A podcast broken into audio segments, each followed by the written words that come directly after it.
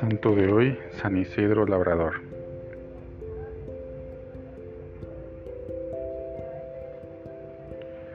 La vida de Isidro nuevamente pone sobre el tapete una indiscutible realidad.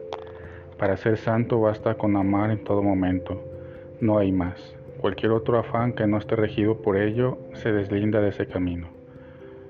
Lo que viene llamando la atención en él desde hace siglos fue que, siendo tan escasa su notoriedad, inmediatamente después de morir fue aclamado por las gentes que habían visto en su conducta cotidiana los rasgos de la santidad. Posteriormente, con visos de rigor o movidos por antiguos criterios agiográficos tendentes a magnificar retazos de su acontecer, se han ido sumando páginas ensalzando virtudes que hicieron de Isidro uno de los personajes históricos más queridos de Madrid, ciudad de la que es patrón. De su memoria ha quedado fehaciente constancia en la arquitectura y la pintura, entre otras artes.